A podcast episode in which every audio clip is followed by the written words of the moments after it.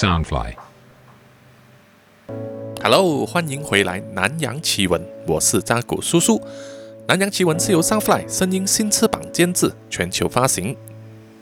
上一集呢，叔叔已经跟大家说过了，《南洋奇闻》漫画化的这个众筹行动呢，已经在泽泽平台开始了。如果各位听众还不了解这个众筹计划的话呢，欢迎大家去泽泽那边看一看哦。链接呢，叔叔有写在本集 Podcast 的简介里面。各位去看了之后啊，如果觉得这个 idea 不错啊，这个活动觉得有搞，觉得这个众筹有搞头的话，欢迎大家呢就是赞助支持，让这一项众筹计划可以成型，让南洋奇闻呢可以正式被改编成为漫画。那么很可能呢，就是台湾第一个 podcast 呢跨界变成漫画的作品了。这一份荣誉啊，叔叔很希望能够跟大家一起分享。OK，那么接下来呢，因为叔叔还在编一个离奇的恐怖故事啊，还在修理那些情节，所以还没有做好之前呢，本集就为大家带来另外一宗真实犯罪的案例，就发生在泰国东北部的穆大汉省。穆大汉省就在湄公河的西边，和辽国呢是互相接壤的。离首都曼谷呢，大约有六百五十公里那么远。这一次的案件是发生在莫大罕府里面偏远的乡村，住这一户普通的贫苦人家，有父母和两名女儿啊，分别是十三岁和三岁。在二零二一年五月十一日的上午，这户人家的父母呢就出外工作，把两个女儿呢。就交给他们的阿姨帮忙照看。这位阿姨呢，虽然是家庭主妇啊，但是也是要煮菜、做一点家事嘛。于是这两名小女孩呢，就在屋外的芒果树附近啊玩耍。玩得累了的时候呢，十三岁的姐姐就在芒果树下坐下来休息。休息了一会之后啊，就昏昏沉沉的睡着了。一直到他听到了阿姨呀呼唤说叫他们吃饭了，十三岁的姐姐才醒来，然后就在四周查看了，却发现她三岁的妹妹叫做 Nonchumbo 居然不见了。她在阿姨家的周围找了一圈，没有妹妹的踪影，于是她就告诉了阿姨，阿姨也出来啊帮忙寻找，又呼喊 Nonchumbo 的名字，可是完全没有回应。觉得事情有点不大对劲呢，这位阿姨呀就马上拨电话给他们的父母求救了。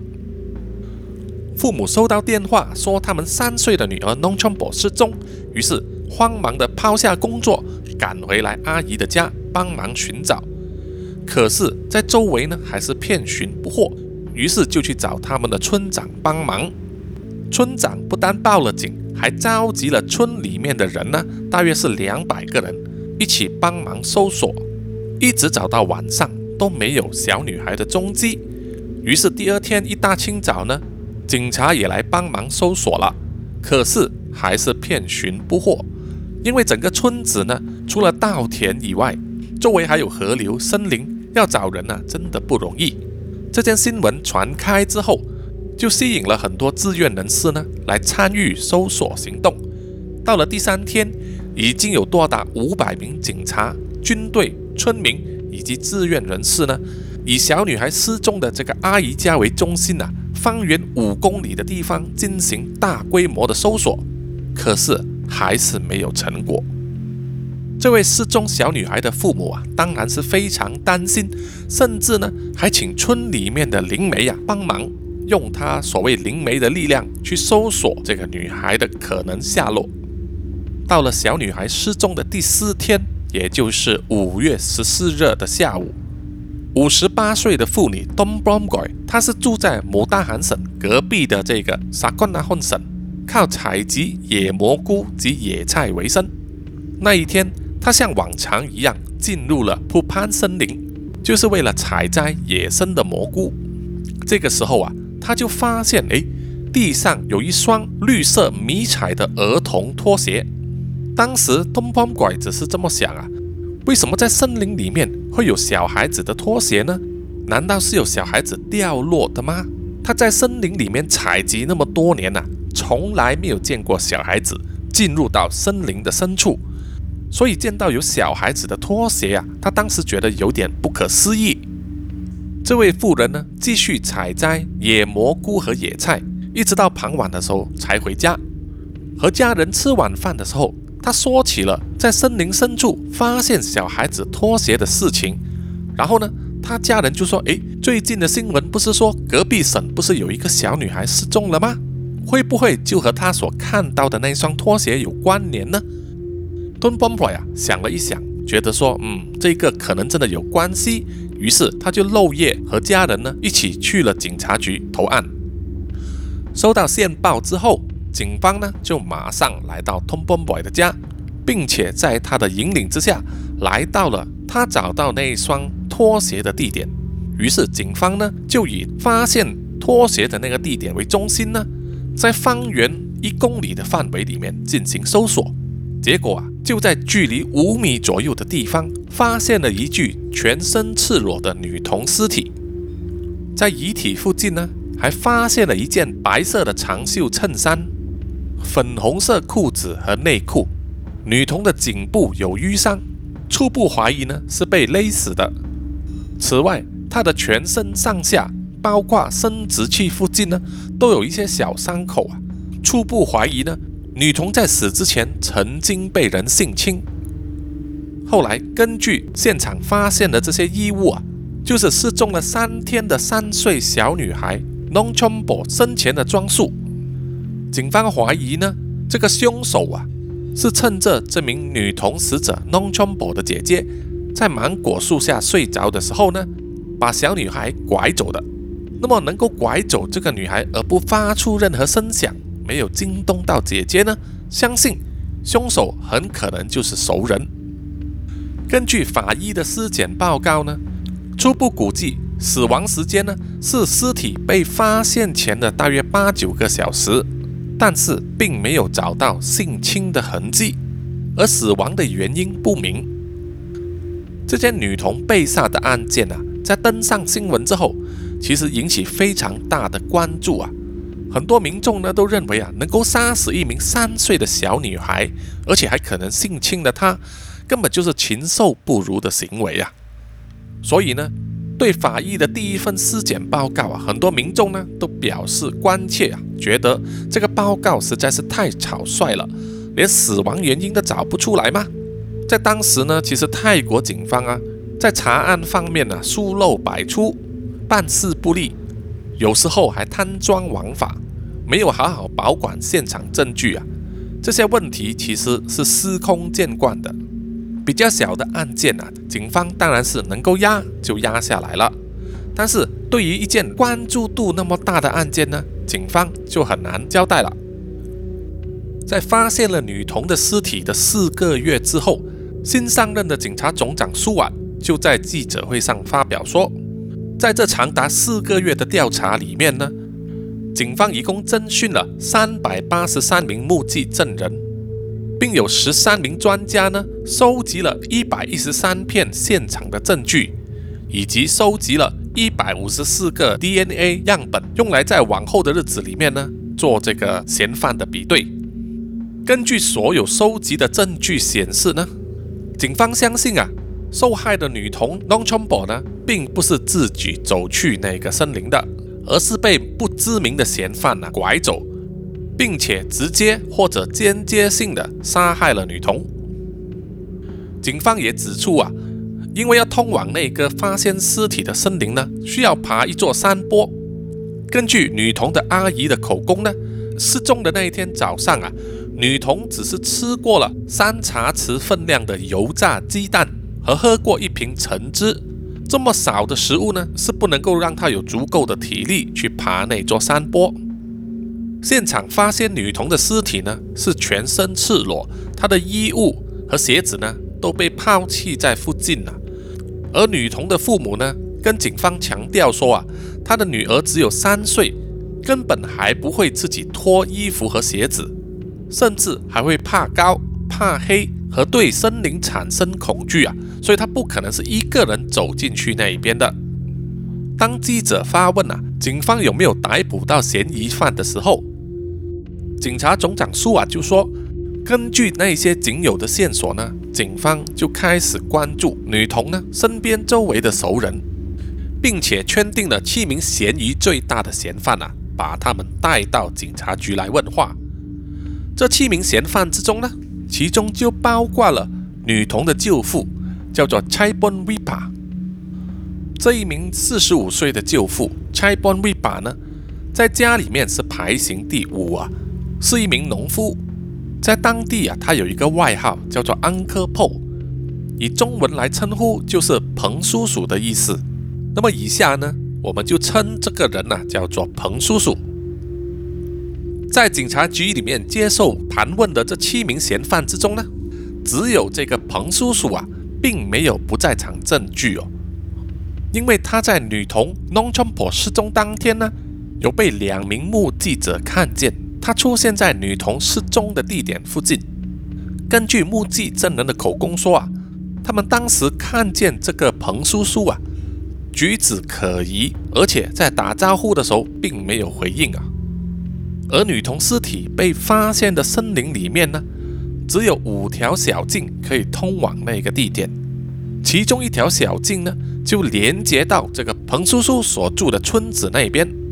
而当警方问到这个彭叔叔啊，在女童失踪的当时呢，他当时人在哪里？彭叔叔给警方的回答就说，他一听到自己的子女失踪之后啊，就开着他那一台皮卡车周围去帮忙找，而在同一时间，他也有在当地的一间寺庙里面接载了一名和尚啊，大顺风车。他说啊，那名和尚可以做他的证人。警方于是马上去联系了那一位和尚。根据和尚的口供呢，就有时间上的矛盾了。就是当彭叔叔让这名和尚搭顺风车的时候啊，理论上他应该还来不及收到他的子女失踪的消息。这个说法呢，可以解释成为彭叔叔比别人更早知道他的子女失踪啊，是因为他本身就是凶手。可是，除了以上论据之外，并没有其他有力的人证或者物证能够证明彭叔叔就是杀害了三岁女童 Non Chombo 的凶手。于是，警方呢在问话之后啊，只好释放了彭叔叔回家。在当时，坊间就有流传一个说法，说女童死者 Non Chombo 的死因是被信奉邪教的人士抓去作为活祭品呢，献祭给恶魔。这种祭品理论呢，在泰国其实还是常常会听见的，因为在偏远的乡村呢，很多人太穷啊，看不起医生，只好请当地的巫医来治病驱邪。有了巫医，当然也会相应产生各种魔法啊、邪教啊这种不科学的传闻。在警方所开的那一场记者会上啊，彭叔叔也是有出席。他在记者会上呢。他泪流满面的一再强调自己是冤枉的，并没有杀害自己的子女，而且呢，他是非常疼爱他的。他说啊，清者之清，他不怕警方的调查。而彭叔叔的代表律师呢，也在记者会上发言说，警方应该将真正的嫌犯的名字呢公布出来。而不是将他的委托人彭叔叔呢带到这个记者会上发言了，这样子就是间接呢要让公众认为彭叔叔就是他们的嫌犯，这样子做非常具有误导性啊，而且会破坏了周围的人对彭叔叔的印象。就是因为这样子的举动呢，算是间接批评啊警方的办事能力啊，再加上各大新闻媒体的渲染啊。是警方特地制造的戴罪羔羊，于是人们都给他很多关注以及同情啊，把他视作平民的英雄。为了持续追踪这宗案件啊，新闻媒体呢也全力追访所有和本案有关的人，而他们也将这个焦点啊放在彭叔叔身上，除了访问之外，还贴身追踪他的背景生活。而且特地塑造他有一个迷人的形象，就好像制作真人秀一样哦。然后呢，又邀请他上各种各样的访谈节目，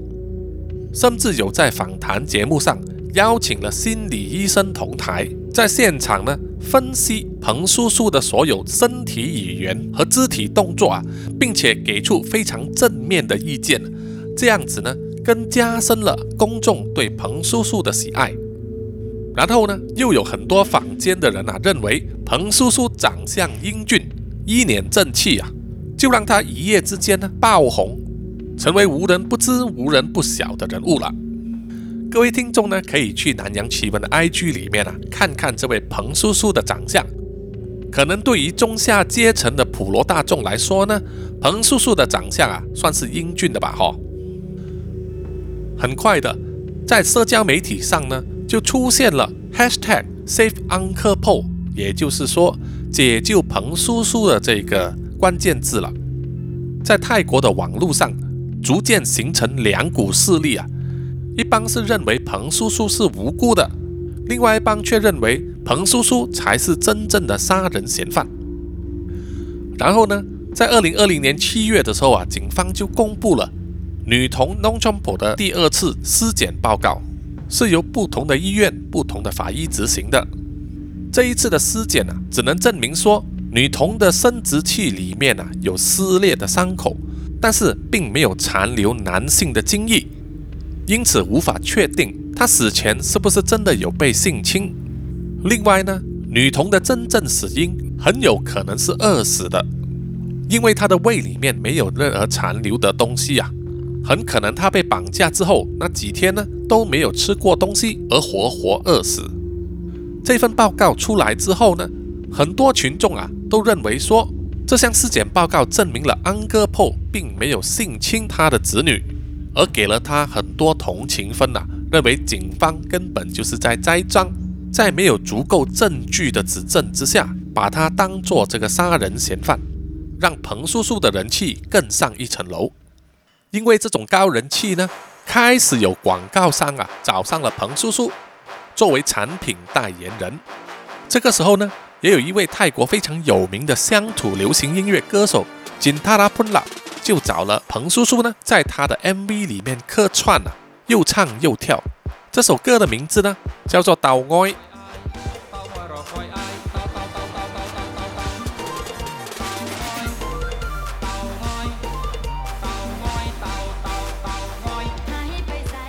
叔叔呢会将这首歌的 YouTube 链接呢放在本集的简介里面啊，各位听众可以去点击来听，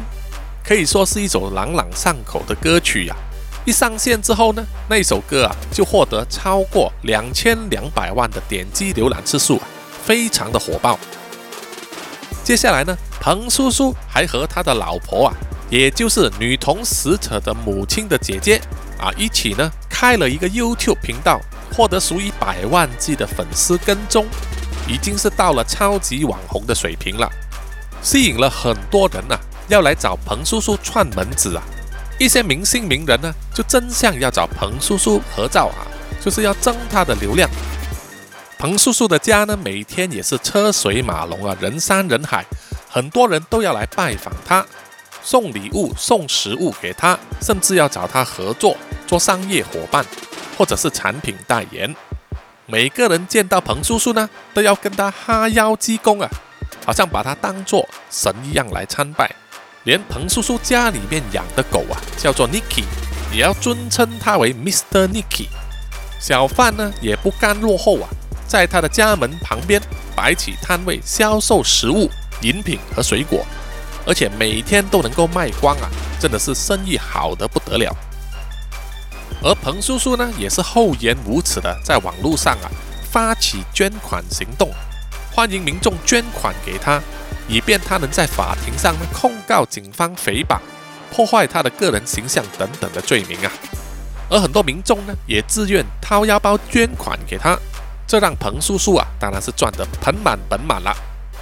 彭叔叔的窜红啊，当然也是备受批评的，很多社会人士啊，都批评新闻媒体说。媒体只是在乎他们所做的新闻主题呀，能够得到多少观众的关注度，还有多少的 like 和浏览数，根本就不关注罪案本身的进展，犯人有没有被抓到，死者有没有沉冤得雪，把一宗罪案的调查呢，变成了一项娱乐事业啊，让这个嫌犯赚进数以百万泰铢的金钱。从被当作嫌犯到走红，到赚进大把金钱呢，彭叔叔的运势就好像开了外挂一样啊，一直上升。可是到了二零二一年六月呢，就来到了黄金交叉点了。二零二一年六月一日呢，泰国警方认为他们已经收集了足够的证据，于是呢，正式发布逮捕令，要逮捕杀人嫌犯彭叔叔。彭叔叔也在隔天，就是六月二号呢，在他的妻子和代表律师陪同之下，到警局自首，说他们愿意啊配合调查。警方控告彭叔叔的罪名啊，一共有三条。第一条是剥夺了女童受到他父母照顾的权利，啊，其实就是指他未经父母的同意呢，把孩子带走了啊，绑架了。而第二条就是把生活不能自理的女童遗弃在森林里面，间接导致他的死亡。第三条呢，就是篡改尸体和现场证据啊，以影响警方的调查。这一条是指彭叔叔呢，把女童的弃尸地点呢，做成好像是邪教人士进行献祭仪式，借此来转移警方的调查焦点。泰国警方能够发出这封逮捕令啊，有几项关键的证据。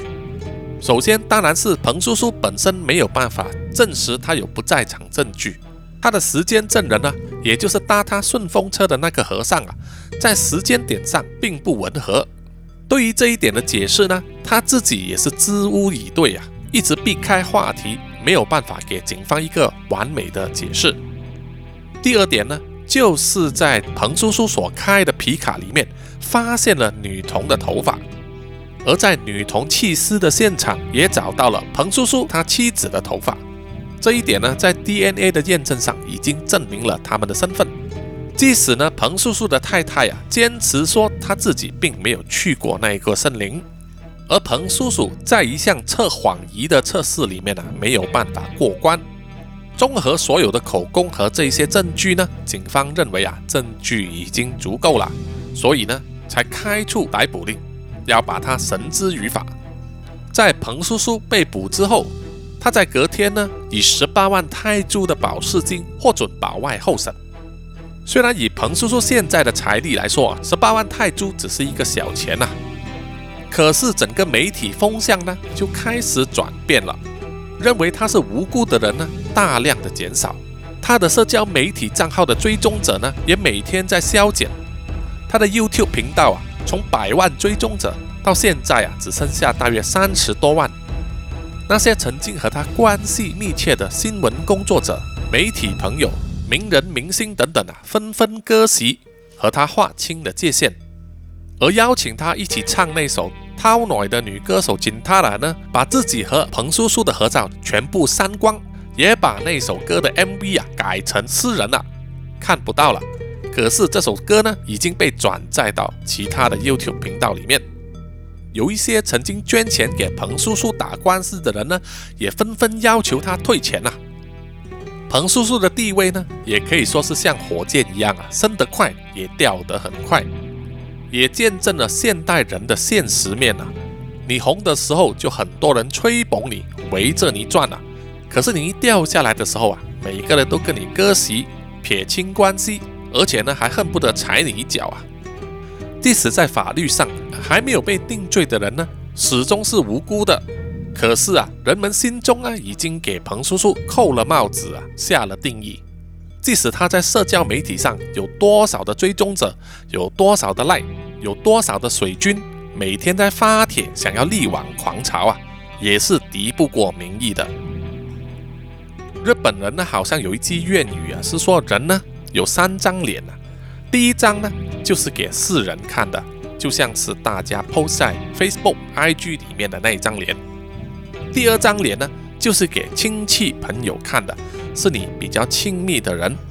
而第三张脸呢，是收在心里面啊，只有自己看得见。所以各位听众呢，也应该了解啊，第一张脸呢，给世人看的，当然是比较相对的虚伪、比较做作的那一面啊，是我们期望世人对我们所留下的印象。就是因为这一张脸呢，最不真实，所以大家呢。也应该有一点保留啊，不要太过轻信任何人在社交媒体、公众场合上的那一张脸啊。好的，本集的南洋奇闻呢就到此结束了，多谢各位听众的收听。喜欢的话，欢迎到 Apple Podcast、Mixer Box、IG 等等的地方呢留言点赞啊。也希望大家去追踪南洋奇闻的 YouTube 频道，还有呢可以买咖啡赞助扎古叔叔。OK，我们下一集再见吧，拜拜。